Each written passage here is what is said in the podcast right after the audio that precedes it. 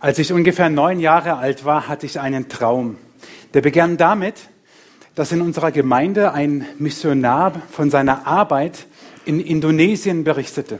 Und Indonesien war damals ein ganz entferntes Land, von dem kein Mensch was wusste. Also zumindest ich nicht. Damals war das mit Internet alles noch wirklich Neuland. Äh, heute ist es es nicht mehr, aber damals wusste man nicht viel. Und mich hat es fasziniert, die Bilder, die er gezeigt hat von seiner Arbeit, wie er berichtet hat, dass Menschen dort, Einheimische, die noch nie von Jesus gehört haben, zum Glauben an Jesus kamen und ihr Leben als Christ lebten. Wow, mich hat es begeistert. Und in mir wuchs ein Traum, dass ich eines Tages mit ihm nach Indonesien gehe. Also habe ich angefangen zu sparen. Ich habe den Geldbeutel nicht mehr, aber ich habe ihn noch vor Augen. Das war ein großer, beiger Geldbeutel. Und ich glaube, ich bin nie über 10 D-Mark hinausgekommen. D-Mark. Irgendwann habe ich den Traum beerdigt. Ich habe ihn aufgegeben. Ich war nie in Indonesien. Ich würde nach wie vor gerne hin. Er ist inzwischen nicht mehr dort, er ist in anderen Ländern gewesen. Aber ich habe den Traum eines Tages aufgegeben. Gott möchte nicht, dass du den Traum, den er in dich legt, dass du den aufgibst oder dass er stirbt. Das möchte Gott nicht. Und deswegen sind wir heute am Ende unserer Predigtreihe auch mit dem Thema, Matthias hat es schon gesagt, befasst, vom Traum zur Wirklichkeit leben. Josef hat nach dem, was wir auch heute nochmal von ihm hören, noch viele, viele, viele Jahre, Jahrzehnte gelebt. Und wir enden heute mit der Predigtreihe, aber euer Leben geht ja weiter, hoffentlich. Und erst so richtig. Vom Traum zur Wirklichkeit lebe. Heute geht es um diesen Untertitel schlicht und einfach Lebe. Und ich möchte mit euch noch mal ein, einen, ein letztes Mal einen Abschnitt lesen aus dem ersten Buch Mose, aus dem Leben von Josef. Da konnte Josef nicht länger an sich halten vor allen, die um ihn her standen, und er rief, lasst jedermann von mir hinausgehen. Und stand kein Mensch bei ihm, als sich Josef seinen Brüdern zu erkennen gab. Und er weinte laut, dass es die Ägypter und das Haus des Pharao hörten. Und sprach zu seinen Brüdern, ich bin Josef. Lebt mein Vater noch? Und seine Brüder konnten ihm nicht antworten, so erschraken sie vor seinem Angesicht. Er aber sprach zu seinen Brüdern, tretet doch her zu mir. Und sie traten herzu, und er sprach, ich bin Josef, euer Bruder, den ihr nach Ägypten verkauft habt. Und nun bekümmert euch nicht und denkt nicht, dass ich darum zürne, dass ihr mich hierher verkauft habt. Denn um eures Lebens willen hat mich Gott vor euch hergesandt. Denn es sind nun zwei Jahre, dass Hungersnot im Lande ist und sind noch fünf Jahre, dass weder Pflügen noch Ernten sein wird. Aber Gott hat mich vor euch hergesandt, dass er euch übrig lasse auf Erden und euer Leben erhalte zu einer großen Errettung. Und nun, ihr habt mich nicht hergesandt, sondern Gott der hat mich dem Pharao zum Vater gesetzt und zum Herrn über sein ganzes Haus und zum Herrscher über ganz Ägyptenland. Ist euch was aufgefallen? Im zweiten Teil hat Josef seinen Brüdern eine Sache immer wieder sagen müssen. Er wiederholt es dreimal. Er sagt, Gott hat mich vor euch hergesandt. Oder er sagt, nicht ihr habt mich eigentlich hier hingeschickt, sondern Gott. Und er erkennt in allem rückblickend Gottes Wirken. Er erkennt in all diesen Schritten Gottes Wirken. Er wartet nicht auf diesen einen perfekten Moment, wo er sagt, okay Gott, jetzt kannst du mit mir anstellen, was du willst, sondern er erkennt, Gott war in allem drin. Und er sagt seinen Brüdern, ihr wart es nicht. Ihr habt mir echt Böses angetan. Ihr habt mich verkauft, ihr habt mich geschlagen, ihr habt mich in den Brunnen und alles Mögliche. Aber ihr wart es letzten Endes nicht, sondern Gott war es. Wie krass ist das denn? Dass Josef diese Erkenntnis hat und sagt, alles, was mir passiert ist, hat Gott getan. Und er sieht in allem Gottes Wirken. Er sieht in allem irgendwo einen Sinn und dass Gott darin ist. Für mich ist es eine enorme Aussage und Josef, wenn wir ihn vom Anfang her sehen, wo er das Gewand kriegt, so ein kleiner Rotzlöffel, verzogen und äh, alles andere als reif. Und jetzt, Jahre später, ein gestandener Mann, der so etwas sagt. Für mich ist es nicht nur ein Wachstum seines Charakters, sondern auch seines Glaubens. Welche Tiefe und welche Reife hat sein Glaube bekommen auf seiner Reise? Und das hat einen Grund. Das hat einen Grund oder den Grund darin, dass Josef sich teilweise auch hat entscheiden können, nicht bei jedem Stolperschein, aber bei den meisten, hat er sich entschieden. Egal, ob es die Niederlage war, die Sackgasse, die Kraft, der Erfolg, der Wohlstand. In den negativen, in den positiven Dingen hätte Josef mit seinem Leben hadern können. Er hätte rebellieren können. Er hätte sagen können, das ist doch alles ein Scheiß hier.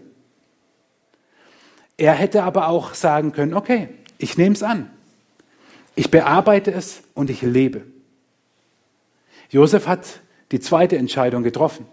Er hat nicht rebelliert, sondern er hat in diesen Dingen, die ihm passiert sind, sein Leben gestaltet. Deswegen das Thema heute, lebe. Jesus hat seine wichtigsten Botschaften in die kürzesten Sätze gepackt. Und einer davon lautet, ich lebe und ihr sollt auch leben. Ich lebe und ihr sollt auch leben, sagt Jesus. Cool, oder? Okay, jetzt merke ich schon, eure Reaktion ist sehr verhalten. Ich werde euch noch ein paar Mal heute Morgen herausfordern. Also wacht lieber schon jetzt auf. Ich lebe und ihr sollt auch leben, sagt Jesus. Und jetzt merken wir natürlich, hey, ich sitze doch hier, ich lebe doch, ja. Man kann leben und man kann existieren. Ikea hat es ja auch schon erkannt. Ich lebe und ihr sollt auch leben. Ihr habt am Eingang diese Karte bekommen. Und ich möchte mit euch anhand dieser Karte, die ihr mitnehmt und diese kleinen Symbole für euch eine Erinnerung sein sollen, mit diesen will ich mit euch durchgehen. Was heißt es zu leben? Wie hat Josef gelebt? Was können wir von Josef lernen? Aber nicht nur, was können wir von Josef lernen, sondern wie spricht Gott in unser Leben? Und wie wird das, was Jesus sagt, ich lebe und ihr sollt auch leben, Realität? Das erste, lebe geliebt. Ich bin mit einer wunderbaren Frau verheiratet. Und mein Glück ist, dass ich sie nicht jeden Morgen fragen muss, Schatz, liebst du mich noch? Ja, ihr lacht. Sie fragt mich das. Nein, Scherz. Ich kann mich darauf verlassen, wir vertrauen einander, wir lieben uns. Ich muss nicht jeden Tag sie fragen, Damara, sag mal, liebst du mich noch? Ich mache es manchmal aus Spaß. Immer dann, wenn ich was nicht kriege, was ich will, wie ein kleines Kind. Ja? Wenn ich mir wieder irgendwie, wenn ich schon so ankommt und sagt, oh, mein MacBook, das ist echt langsam und das iPhone auch und guck mal, der hat eine Apple Watch und so, dann merkt sie schon, was geht und sagt schon nein und ich sage, liebst du mich eigentlich? ah, sie gewinnt immer. Also, aber versteht ihr, ich muss mich dessen nicht vergewissern. Wir haben dieses Vertrauen und das ist total schön, so zu leben. Meine Kinder wissen, ihr Papa liebt sie. Das wissen meine Kinder.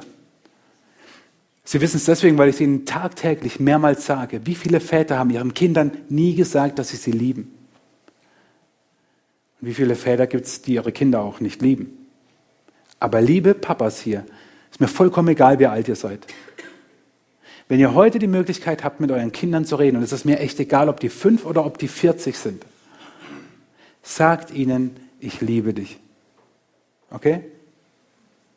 Puh. Ihr Mamas auch. Ich sage es meinen Kindern und meine Kinder wissen, Papa ist da. Ich habe einen Papa, der liebt mich. Und meine Kinder wissen, wenn irgendwas ist, die können zu mir kommen. Und wenn sie durchs Büro stratzen und Cheyenne oder Beate da sind und guten Morgen und sie kommen zu mir und wollen eigentlich nur das iPad, um zu spielen. Okay. Meine Kinder wissen, wenn was ist, sie können zu mir kommen oder sie rufen mich. Ich liebe sie. Ich liebe meine Kinder über alles. Ich würde alles stehen und liegen lassen für meine Kinder. Und das wissen meine Kinder. Sie wissen, sie haben einen Papa, der sie liebt. Weißt du, dass du einen himmlischen Papa hast, der dich liebt? Weißt du das? Ich sehe manche Verhalten nicken. Okay, zu euch komme ich gleich. Zu denen, die nicht genickt haben, gibt es zwei Arten. Die ersten sagen die, meine Güte, olle Kamellen dann sage ich dir, manches kann man nicht oft genug sagen. Wissen die Eltern schon von der Erziehung oder Ehefrauen bei ihren Männern?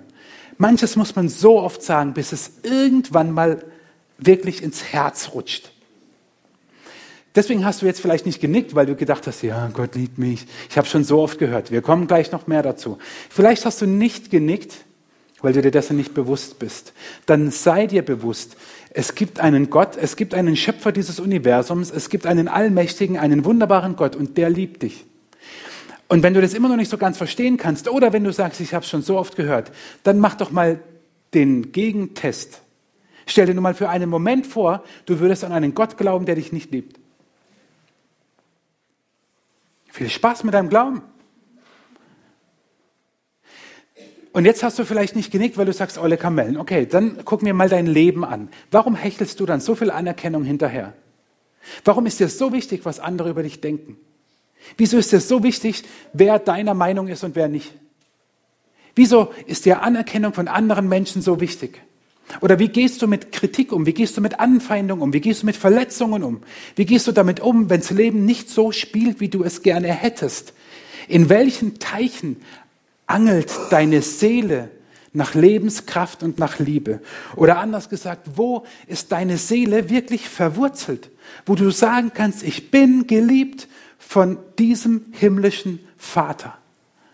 Ich finde es immer noch faszinierend und ich muss es mir selber immer und immer wieder sagen. Wo ist deine Seele verwurzelt? Wo bekommt deine Seele Kraft? König David hat es einmal sehr klar ausgedrückt und er hat gesagt, lobe den Herrn meine Seele und was in mir ist, seinen heiligen Namen. Lobe den Herrn meine Seele und vergiss nicht, was er dir Gutes getan hat, weil er für die Menschen im 21. Jahrhundert geschrieben hat, die alle vergesslich sind. Lobe den Herrn meine Seele und vergiss nicht, was er dir Gutes getan hat, der dir alle deine Sünde vergibt, alle Sünde. Lobe den Herrn meine Seele und vergiss nicht, was er dir Gutes getan hat, der dir alle deine Sünde vergibt, der heilt alle deine Gebrechen, Gebrechen, der dein Leben, der deinen Mund fröhlich macht und du wieder jung wirst wie ein Adler. Okay. Barmherzig und gnädig ist der Herr, geduldig und von großer Güte. Wie sich ein Vater über Kinder erbarmt, so erbarmt sich der Herr über die, die ihn fürchten. Wow. Und damit deine Faszination über Gott, die mir gerade so entgegenkommt, richtig Ausdruck bekommt, bitte ich dich um eins. Sprich mit mir diese Worte mit. Sprich sie mit und lies sie nicht so, wie du morgens die Zeitung liest, sondern sprich sie mit, weil du Gott dafür loben willst, was er für dich ist. Okay? Lobe den Herrn meine Seele und was in mir ist, seinen heiligen Namen. Lobe den Herrn meine Seele und vergiss nicht, was er dir Gutes getan hat, der dir alle deine Sünde vergibt und heilt alle deine Gebrechen der dein Leben vom Verderben erlöst, der dich krönt mit Gnade und Barmherzigkeit, der deinen Mund fröhlich macht und du wieder jung wirst wie ein Adler. Barmherzig und gnädig ist der Herr, geduldig und von großer Güte. Wie sich ein Vater über Kinder erbarmt, so erbarmt sich der Herr über die, die ihn fürchten. Ist das nicht gut? Das ist Gott, das ist Gott für uns. Und er krönt uns mit Gnade und Barmherzigkeit. Und damit ihr es wirklich nicht vergesst, mache ich mich für euch zum Affen. Ist mir egal. Er krönt uns mit Gnade und Barmherzigkeit. Das ist Gott. Wir sind nicht irgendjemand, meine Krone sitzt scheps. Wir sind Kinder des Höchsten der, des Königs aller Könige und er krönt uns mit Gnade und Barmherzigkeit. Ja, macht ruhig Fotos. es kommt noch besser nachher. Wie gehst du mit Anfeindungen um? Wie gehst du mit Anerkennung um? Wonach lechzt deine Seele? Gott krönt dich mit Gnade und Barmherzigkeit. Du bist sein Kind. Und jetzt gucken wir uns den Psalm mal genau an. Ich habe eben gesagt, komm, lasst uns Gott loben. Das macht man ja so mit Psalmen, es sei denn, es sind Klagepsalmen, ja? Zu wem spricht David hier? Lobe den Herrn, meine Seele. Er spricht zu seiner Seele. David betreibt Selfie-Seelsorge. Er spricht zu seiner Seele. Lobe den Herrn, meine Seele. Und was in mir ist seinen heiligen Namen. Lobe den Herrn, meine Seele. Und vergiss nicht, was er dir Gutes getan hat. Und das sollten wir auch tun. Es hört sich jetzt echt crazy an, aber mach es bitte. Sag deiner Seele, wen du in Gott hast. Das brauchst du nämlich in Zeiten, wo die Stürme kommen und wo es nicht so leicht ist, wenn du inmitten von Anfeindungen bist, von Verletzungen, wenn das Leben nicht so spielt, wie du es gerne hättest, wenn Krankheit da ist, wenn die Kinder eben doch pubertär werden und du gedacht hast, du kannst es überspringen. Anwesende Personen vollkommen außer Acht gelassen und so. Versteht ihr, es gibt Momente in unserem Leben, da können wir nicht ganz so schnell switchen und sagen, hey cool, ich habe eine Krone auf. Da fühlen wir uns eher wie am Boden, aufstehen, Krone richten, weiterlaufen. Ich habe diese Woche eine E-Mail bekommen, die mich total aus dem Konzept gebracht hat und sehr getroffen hat, sehr persönlich getroffen hat. Und für den Moment war ich durch. Im zweiten Moment dachte ich, Moment, worüber predigst du am Sonntag? Du predigst doch darüber, dass du ein Kind des Höchsten bist, dass Gott dich liebt, dass du einen himmlischen Vater hast. Es ist total cool, die Predigten schon vorher zu kennen. Ist übrigens von Vorteil für jeden, der predigt. Und ich wusste in dem Moment, okay, es war nicht alles sofort gut, aber ich habe richtig gemerkt, wie ich ruhiger wurde, wie ich einen Schritt, Schritt zurückgehen konnte und wo ich sagen konnte, okay, wenn nicht Gott, wenn nicht mein himmlischer Papa, der mich mit Gnade und Barmherzigkeit krönt, der König aller Könige, wenn nicht er, wer dann hat alles unter Kontrolle?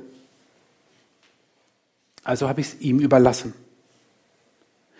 Ich habe es ihm überlassen und ich habe etwas getan und mir wieder vorgenommen, was ich euch schon seit einiger Zeit immer wieder predige und erst aufhöre, wenn jeder von euch mir sagt, ich habe es verstanden. Der Herr wird für euch streiten und ihr werdet stille sein. Mich hat nach dem Gottesdienst vorhin jemand auf die englische Aufmer äh, Übersetzung aufmerksam gemacht. So verstehe ich den Vers auch. Das heißt nicht, der Herr wird für euch streiten und dann werdet ihr ruhig sein. Man müsste es umdrehen. Auch sehr wahrscheinlich von der Urbedeutung dieses Verses. Ihr seid still. Gott streitet für euch. Das ist die Reihenfolge. Und das ist die Königsdisziplin. Also deswegen ja auch die Krone. Und daran scheitere ich immer und immer und immer wieder und denke, boah, ich muss es doch selber. Nein. Dieter Nuhr hat einmal gesagt, wenn man keine Ahnung hat, einfach mal die Fresse halten. Ich darf ihn zitieren, er ist großer Kabarettist. Es kommt nicht von mir. Aber das hätte Gott auch sagen können. Still sein, ruhig sein, Gott streitet für dich. Das ist manchmal so schwer. Aber deswegen müssen wir in den guten Zeiten unseres Lebens unserer Seele klar machen, du bist gekrönt. Du hast einen himmlischen Papa. Und nochmal, es wird im Laufe der Predigt auch nichts weiteres Neues kommen. Denn der christliche Glaube erfindet sich nicht immer neu, aber manchmal ist es gut, die Basics immer wieder zu hören. Du bist geliebt. Also lebe geliebt. Und lebe erlöst. Das ist das Zweite. Josef erlöst seine Brüder zweimal. Mark hat letzte Woche in einer super Predigt es kurz auch angesprochen. Er erlöst seine Brüder dort, wo wir gerade eben gelesen haben, und dann fünf Kapitel später, im 50. Kapitel im ersten Buch Mose nochmal, da kommen die Brüder zu ihm und wollen von ihm Vergebung haben. Und er tut es. Er erlöst sie. Ich setze mal die Krone vorerst wieder ab. Josef erlöst seine Brüder, er vergibt ihnen. Josef ist aber selbst erlöst worden aus den Sackgassen und Niederlagen seines Lebens. Und das größte Geschenk, das Gott uns neben seiner Liebe macht, ist unsere Erlösung. Das, was am Kreuz geschieht. Jesus hat einmal von sich gesagt, der Menschensohn ist nicht gekommen, dass er sich dienen lasse, sondern dass er diene und sein Leben gebe als Lösegeld für viele. Und das ist am Kreuz passiert. Und ich bin total froh, dass, ähm, dass wir manche Dinge nicht aufräumen, sondern dieses Kreuz von Silvester hier noch so stehen haben. Und an diesem Kreuz hängt, hängen Sorgen, da hängt Schuld, da hängt Traurigkeit, da hängen Zwänge, da hängt Angst, Sorgen, Zwänge, Traurigkeit, Angst, Wut, Schuld. Jesus gebraucht die Sprache des Loskaufs. Im Kolosserbrief im zweiten Kapitel heißt es, Gott hat den Schuldbrief, der gegen uns gerichtet ist, ans Kreuz geheftet. Ein für alle Mal. Ein für alle Mal. Das ist Erlösung. Schuld, die uns trennt von Gott, die ist nicht mehr. Wenn du Jesus glaubst und vertraust, bist du 100% erlöst. Nicht nur ein bisschen, nicht nur manchmal, nicht nur sonntags.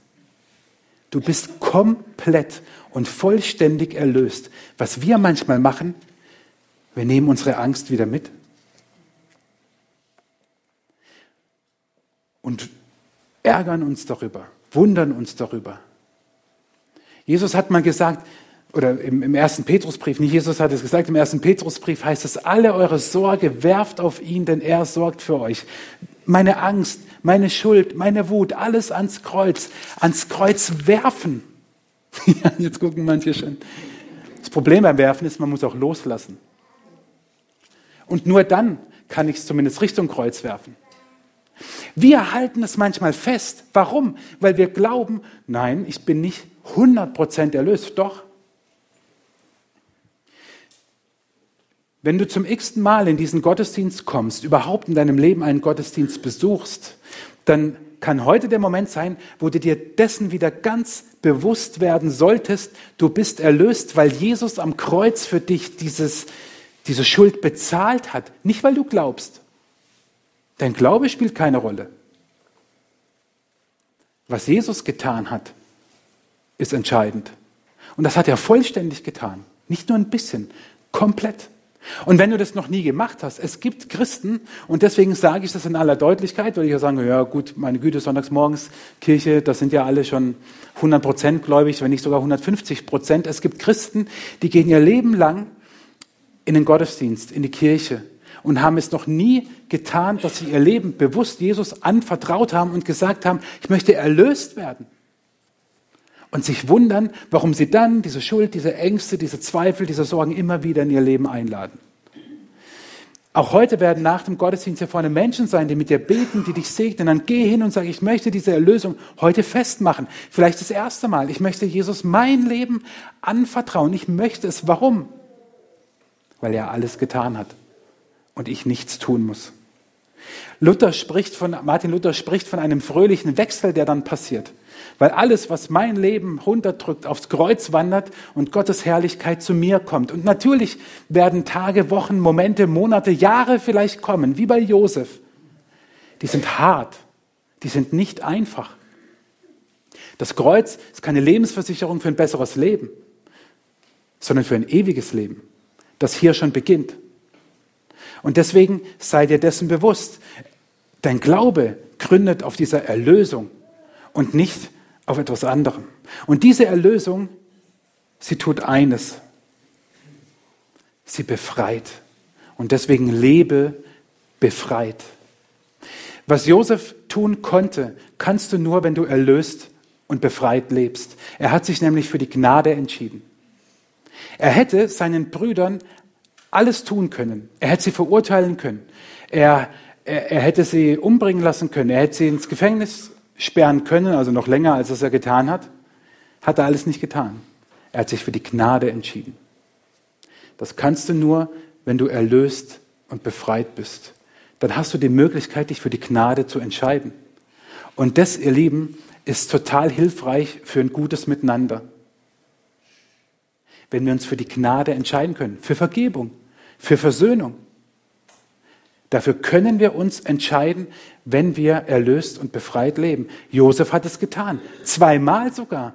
Nachdem er ihnen, wo ich es vorhin gelesen habe, vergeben habe, kommen sie, fünf Kapitel später wird es berichtet, wieder zu ihm und wollen Vergebung haben von ihm. Da hätte er sagen können, okay, ich habe es mir in der Zwischenzeit anders überlegt, ihr seid Halunken und ich schmeiße euch ins Gefängnis.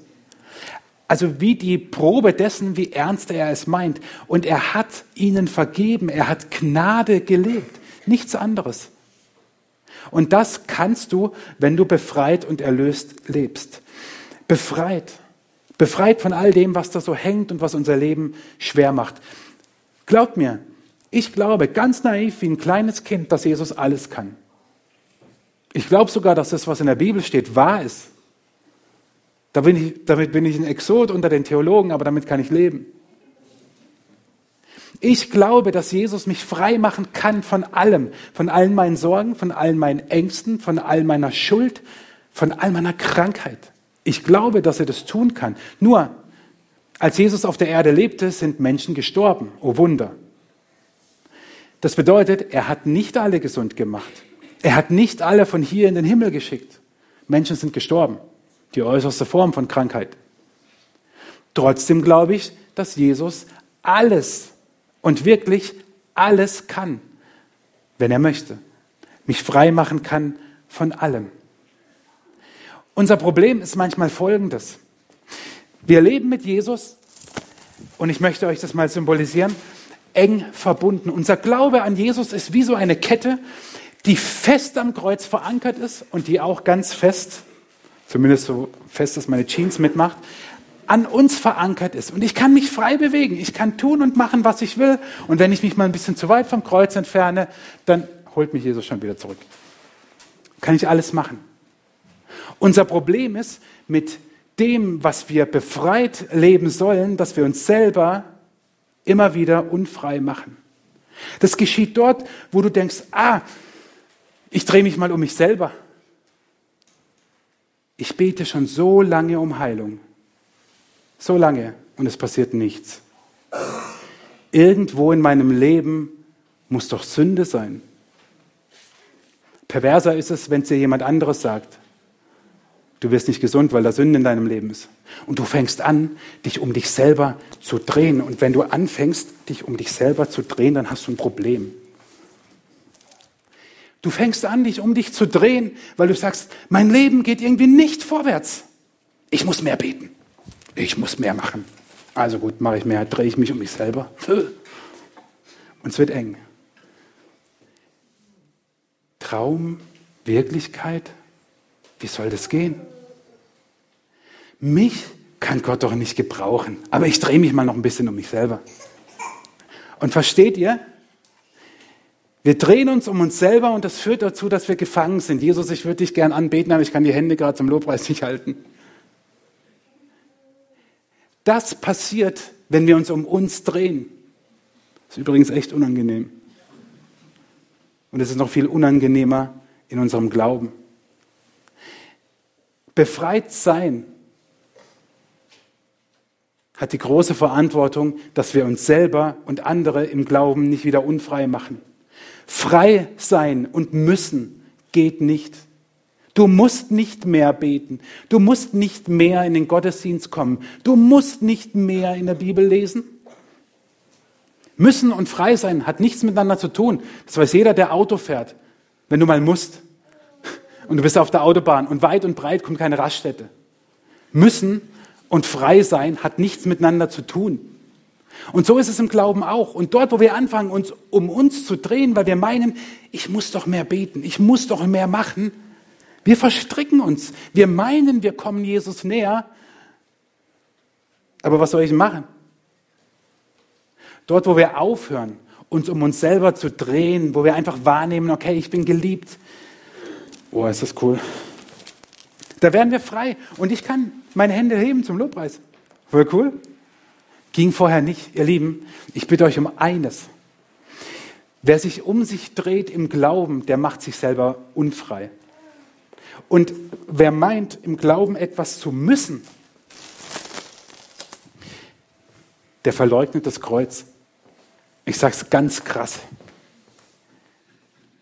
Du musst nichts. Natürlich ist es gut, wenn wir manches tun. Alles, was ich aufgezählt habe, Bibel lesen, Gottesdienst und diese ganzen frommen Tugenden. Ja, total cool. Ich bin manchmal erstaunt, was Menschen über Gott meinen zu wissen. Und ich sage, hast du schon mal in der Bibel geguckt? Hä, nee, wieso? Ja, gut, komm, lass uns mal reden.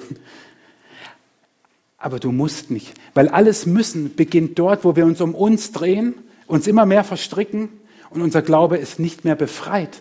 Aber Jesus ist gekommen, um uns frei zu machen. Josef hat es selber erlebt. Indem er seinen Brüdern vergeben hat, war er selber frei. Indem er sich für die Gnade entschieden hat, war er selber frei. Er hat befreit gelebt. Und diese Befreiung, Paulus drückt es einmal so aus im Galaterbrief. Zur Freiheit hat uns Christus befreit. So steht nun fest und lasst euch nicht wieder das Joch der Knechtschaft auflegen war gerade schwierig, ein Joch zu bekommen, das mit der Kette war einfacher. Hört auf, euch selber unfrei zu machen, will Paulus uns sagen. Hört auf, ihr, ihr seid befreit. Befreit leben heißt einfach in der Kraft des Heiligen Geistes zu leben und Gott zu sagen, hier bin ich. So what? Was machen wir jetzt zusammen? Vorhin singen wir, nichts will ich mehr, als dir Freude zu machen, mit dir zu lachen. Wann hast du das letzte Mal mit Gott gelacht? Ist auch schwierig, wenn man was muss. Jetzt lach mal. Ja, okay, ihr macht es, weil ihr das jetzt witzig fandet, aber eigentlich kann man Lachen nicht verordnen. Versteht ihr? Aber wir singen es. Nichts will ich, nichts will ich mehr. Also, ich will nicht nur mal so ein bisschen, sondern nichts will ich mehr, als dir Freude zu machen, mit dir zu lachen, frei zu leben. Ich will nichts mehr. Ja, dann mach's, dann lebe. Lebe befreit. Jesus hat alles dafür getan. Und ein letztes, befreit zu leben heißt für Gott zu leben. Schauen wir uns Josef an. Dieser kleine Rotzlöffel am Anfang, so dieser Teenie, der von seinem Vater verhätschelt und getätschelt wurde. Und anfangs noch dachte, sein Wert besteht darin, dass er diesen goldenen, äh, diesen, diesen besonderen Rock bekommt, dass er eine hohe Stellung hat, dass er über seine Brüder gucken kann. Nein, nein. Mit den Jahren hat er gemerkt, mein Wert, der liegt ganz woanders. Der liegt darin, dass ich für Gott leben kann als er im Gefängnis die beiden Träume gedeutet hat für die Bediensteten des Pharaos, als er vor dem Pharao stand und seine Träume deuten sollte, als er davor im Haus von Potiphar, diesem Obersten der Leibwache und dem Finanzminister war, da heißt es, dass ihm alles geglückt ist und Gott mit ihm war. Josef hat in, im, im Laufe seines Lebens in den Jahren eine, eine, eine riesige Wandlung durchgemacht und er hat erkannt, das Beste ist, für Gott zu leben für Gott. Meine Kinder sind in einem Alter, da tun sie gerne noch etwas, wenn ich sie darum bitte. Also sie tun gerne etwas für mich. Also das ist alles vor der Pubertät. Meine Kinder sind in einem Alter, da tun sie das echt noch gerne. Wenn ich sie um etwas bitte, dann dürfen sie das für Papa machen. Als ich ähnlich alt wie mein Traum mit Indonesien und so alt war, gab es eine Sache, die mag in euren Ohren sehr, Ohren sehr ähm, lapidar klingen. Für mich war es etwas ganz Besonderes. Fast jeden Sonntag, fast jeden Sonntag durfte ich den Koffer, in dem der Talar war und die Unterlagen für den Gottesdienst meines Vaters mit ihm zum Gottesdienst tragen. Ich bin mit ihm die Kirchenschaffel, die Treppen durchs Dorf, bin ich hoch und es war für mich etwas Besonderes. Es war für mich wie so ein Vorrecht, für meinen Papa das tragen zu dürfen. Nicht nur, weil es mein Papa war, sondern weil ich wusste, das ist ein Mann Gottes. Der hatte so eine Leidenschaft für Gott und für seine Gemeinde und für seine Kirche und ich darf ihn unterstützen. So cool. Und jetzt geht es nicht darum, dass du einem Mann Gottes die Koffer trägst, es geht auch nicht darum, dass du einem Mann Gottes dienst, sondern Gott selbst. Das ist ein Privileg, das ist ein Vorrecht. Mit Kindern ist es so, sie werden älter, kommen in die Pubertät. Confi, sorry, ich muss ganz kurz drüber reden. Hirnforscher haben herausgefunden, dass in der Pubertät euer Gehirn, also das da oben, es ist echt doof, ne? aber dass es da einen Bereich gibt, der sieht aus, als ob er entzündet ist. Ihr könnt also zu Mama und Papa sagen, sorry, kann nichts dafür, bin krank. Und diese Entzündung geht nach der Pubertät wieder weg. Das ist kein Scherz. Ich habe das erst vor zwei Wochen ungefähr auf einem Vortrag gehört. Ist die Hirnforschung gerade dran? Also das heißt, Pubertät, könnt ihr Mama und Papa sagen, Pubertät ist einfach Gehirnentzündung, okay? Sagt ihr, geht weg, bisschen Salbe drauf, sieht komisch aus, aber ist egal. Pubertät ist Gehirnentzündung, ja, oder wegen Umbau geschlossen, wie auch immer. Ich habe den Eindruck, wir werden ja im Glauben auch älter. Und ich glaube, dass wir manchmal unter einer Glaubensentzündung leiden. Kann es sein, dass wir als Frischlinge, als Kinder im Glauben, vielleicht als wir neu zum Glauben gekommen sind oder wenn das für dich eher so ein Prozess war, wo es so eine Phase gab, wo du gesagt hast, wow, Gott ist so cool und für ihn zu leben ist ein Riesenvorrecht, dass wir uns aber entwickeln. und wir auch älter werden und im Glauben wachsen und pubertär werden und wie so eine Glaubensentzündung haben und so wie Pubertierende sagen, ach nö Mama, lass mal stecken, du bist echt peinlich. Oder Papa, nee, ey, komm, mach, mach das doch selber, ich, äh, nee, hab keinen Bock dazu. So ist es bei uns im Glauben. Wie oft höre ich das? Manchmal direkt, manchmal so indirekt, in anderen Worten, nett verpackt, man spricht dann mit dem Pfarrer. Nee, also auf Gemeinde habe ich gerade keinen Bock. Nö, mitzuarbeiten für Gott, nee, lass mal stecken.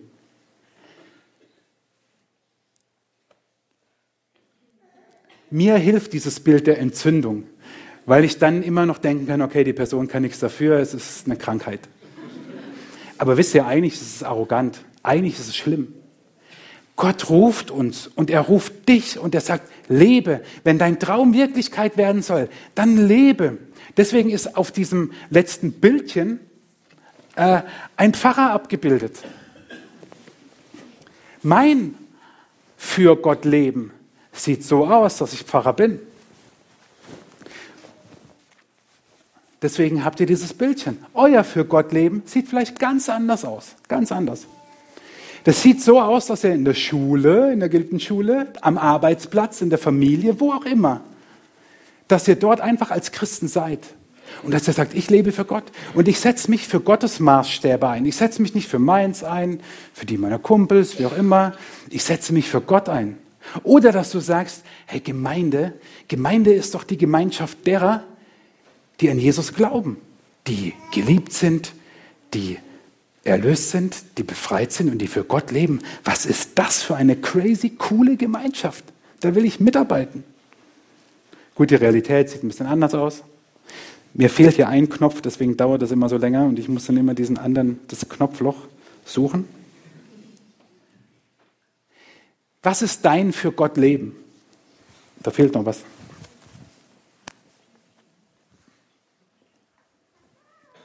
Was ist dein für Gott Leben?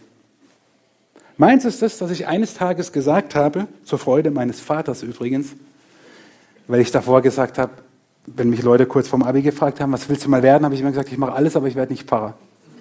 Das ist kein Scherz. Das habe ich wirklich so gesagt. Und eines Tages war für mich morgens, ich weiß es heute noch, ich habe viel gebetet in der Zeit, war für mich klar, ich werde Pfarrer. Und ich habe das, weiß ich heute auch noch, meinem Papa erzählt und der hat gestrahlt. Was ist dein für Gott Leben? Das muss nicht so aussehen. Das kann ganz anders aussehen. Im ersten Petrusbrief, im zweiten Kapitel, wisst ihr, was dort steht? Und deswegen habe ich vorhin übrigens gesagt, das wird noch schlimmer. Dort steht, ihr aber also die Gemeinde, seid das auserwählte Geschlecht, die königliche Priesterschaft.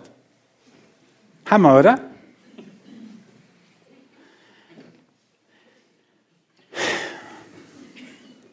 Prägt euch dieses Bild ein. Nicht wegen mir. Es geht darum, dass dein Traum Wirklichkeit wird. Und ich will dir damit sagen, wenn du an Jesus glaubst, wenn du ihm vertraust, bist du königliche Priesterin, königlicher Priester. Ein König herrscht und ein Priester verbindet Menschen mit Gott. Und das bist du. Egal wo du bist, egal wer du bist, egal wie alt du bist, egal welche Geschichte du mit der Gemeinde hast oder nicht hast, egal welche Geschichte du mit deiner Familie hast, mit deinem Beruf, mit was auch immer. Wir reden in, diesem, in dieser Floskel vom Priestertum aller Gläubigen. Das heißt genau das. Königliche Priesterin, königlicher Priester bist du. Und das muss nicht so peinlich aussehen wie bei mir. Das ist an deinem Arbeitsplatz, in der Schule, in der Familie, überall, aber auch in der Gemeinde. Und denk immer dran. Eine Glaubensentzündung geht wieder weg. Wenn du vielleicht in einer Phase bist, wo du sagst, ach nö Gott, dann vertraue darauf, dass Gott dich heilt. Oder sorg dafür, dass dieser Heilungsprozess noch schneller geht. Josef hat in allem erkannt, in allen Stolpersteinen, dass Gott wirkt. In allen. Er wusste in meinem Stolz, vielleicht da am wenigsten, in meinen Niederlagen, in meinen Sackgassen, Reinheit, ne? die Frau von Potiphar, die ihn verführt hat, in meinem Wohlstand, dort, wo ich vergebe, überall wirkt Gott. Und das tut er auch in deinem Leben. Vom Traum zur Wirklichkeit lebe. Dein Traum wird Wirklichkeit, wenn du lebst, wie Jesus es für dich vorgesehen hat. Geliebt, erlöst, befreit und für Gott. Und dein Traum wird Wirklichkeit werden. Und dann wirst du erkennen, wie Josef es leider noch nicht sagen könnte. Paulus hat es dann später gesagt. Wir wissen aber, dass denen, die Gott lieben, alle Dinge zum Besten dienen. Alle. Josef hat es in all diesen Stolpersteinen erlebt. Warum? Sein Fokus war auf Gott. Und ich möchte dich am Ende dieser Predigt bitten, dir darüber Gedanken zu machen, wie dein Traum Wirklichkeit wird, wie du deinen Traum erkennst und wer dir dabei helfen kann. Vielleicht sitzt du da und denkst, hey, die Predigtreihe war schon cool, aber ich sitze fast so ähnlich da wie am Anfang. Wer ist es, der dir helfen kann? Zu wem hast du Vertrauen? Wem schickst du eine SMS, eine WhatsApp, eine E-Mail? Das darfst du jetzt machen. Aber nur das. Das du jetzt machen. Wo du sagst, hilf mir bitte, dass mein Traum Wirklichkeit wird. Hilf mir, geliebt zu leben, das zu erkennen, das meiner Seele immer wieder zu sagen. Hilf mir, erlöst zu leben und das am Kreuz vollständig anzunehmen. Hilf mir, befreit zu leben und mich nicht um mich zu drehen. Und hilf mir, meinen Platz in dieser Welt zu finden, um für Gott zu leben. Jesus, wir danken dir, dass du für jeden von uns einen wunderbaren Plan hast. Wir danken dir, dass dein Traum, dein Plan viel größer ist als das, was wir uns manchmal vorstellen und denken. Und ich bitte dich, Jesus, dass dein Traum Wirklichkeit wird, der in uns gelegt ist. Und wenn wir es noch nicht wissen, dass du uns jemand zeigst. Wir wollen uns einen Moment nehmen, um mit dir auch zu reden, mit dir zu beten, um zu hören, was du uns sagst. Wir wollen die Tage, den Nachhauseweg nutzen, um zu hören, was du uns sagst, wie dein Traum, den du in unser Herz legst, Wirklichkeit werden kann. Es ist ein Riesenvorrecht, mit dir zu leben.